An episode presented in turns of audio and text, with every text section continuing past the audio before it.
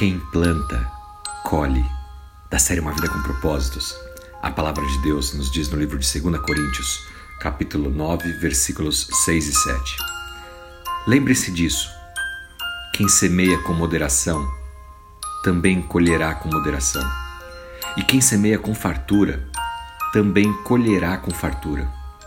Cada um de vocês deve dar o que decidiu em seu coração não com relutância ou sobre compulsão, pois Deus ama quem dá com alegria.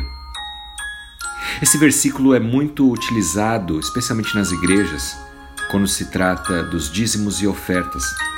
Mas hoje quero trazer à sua memória a lei da semeadura, que vale não apenas para recursos financeiros, mas para todas as áreas da sua vida.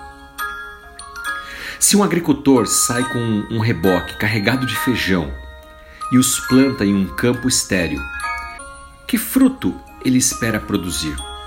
Melancia? Pepinos? Não, claro que não. Ele vai comer feijão. Ele não tem dúvida ou questiona o resultado daquela plantação, porque tudo o que você planta é o que você vai receber de volta. Essa é a lei da reprodução e se aplica em todas as áreas da nossa vida, especialmente nas finanças. Outra maneira de explicar essa lei da reprodução é essa: você colhe aquilo que você planta. A Bíblia nos diz no livro de 2 Coríntios, capítulo 9, versículos 6 e 7, que quem planta pouco vai colher pouco, mas quem planta com fartura, com abundância, vai colher muito mais. E a pergunta de hoje para você é essa: o que você está plantando? Quanto disso você está plantando? E o que você espera receber de volta? Isso pode funcionar positivamente ou negativamente na sua vida.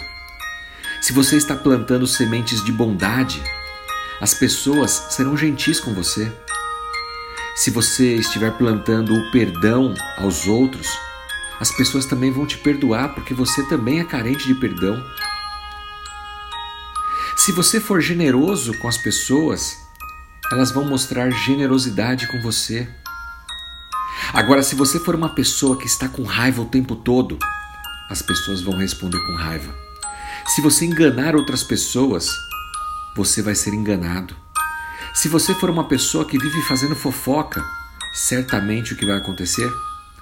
Irão fazer fofoca a seu respeito. A lei da reprodução diz que você colhe aquilo que você planta. Mas o princípio da multiplicação diz também que aquilo que você colhe é sempre maior do que o que você planta. Olha que interessante. Plante bondade e vai receber mais bondade. Plante amizade e vai receber mais amigos. O perdão e todas as coisas boas sempre de forma exponencial, mais do que você plantou. Agora, se você fizer da forma negativa, vai acontecer a mesma coisa. Quando você coloca um grão de milho no chão, você não recebe apenas um grão de milho de volta.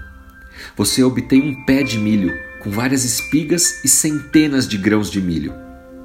Esse é o poder exponencial que Deus estabeleceu no universo. Você sempre ganha mais do que investe.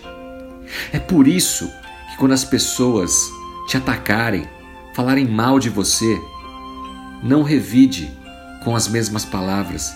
Não plante isso, não semeie isso, porque isso pode só aumentar. Pelo contrário, escolha fazer o oposto.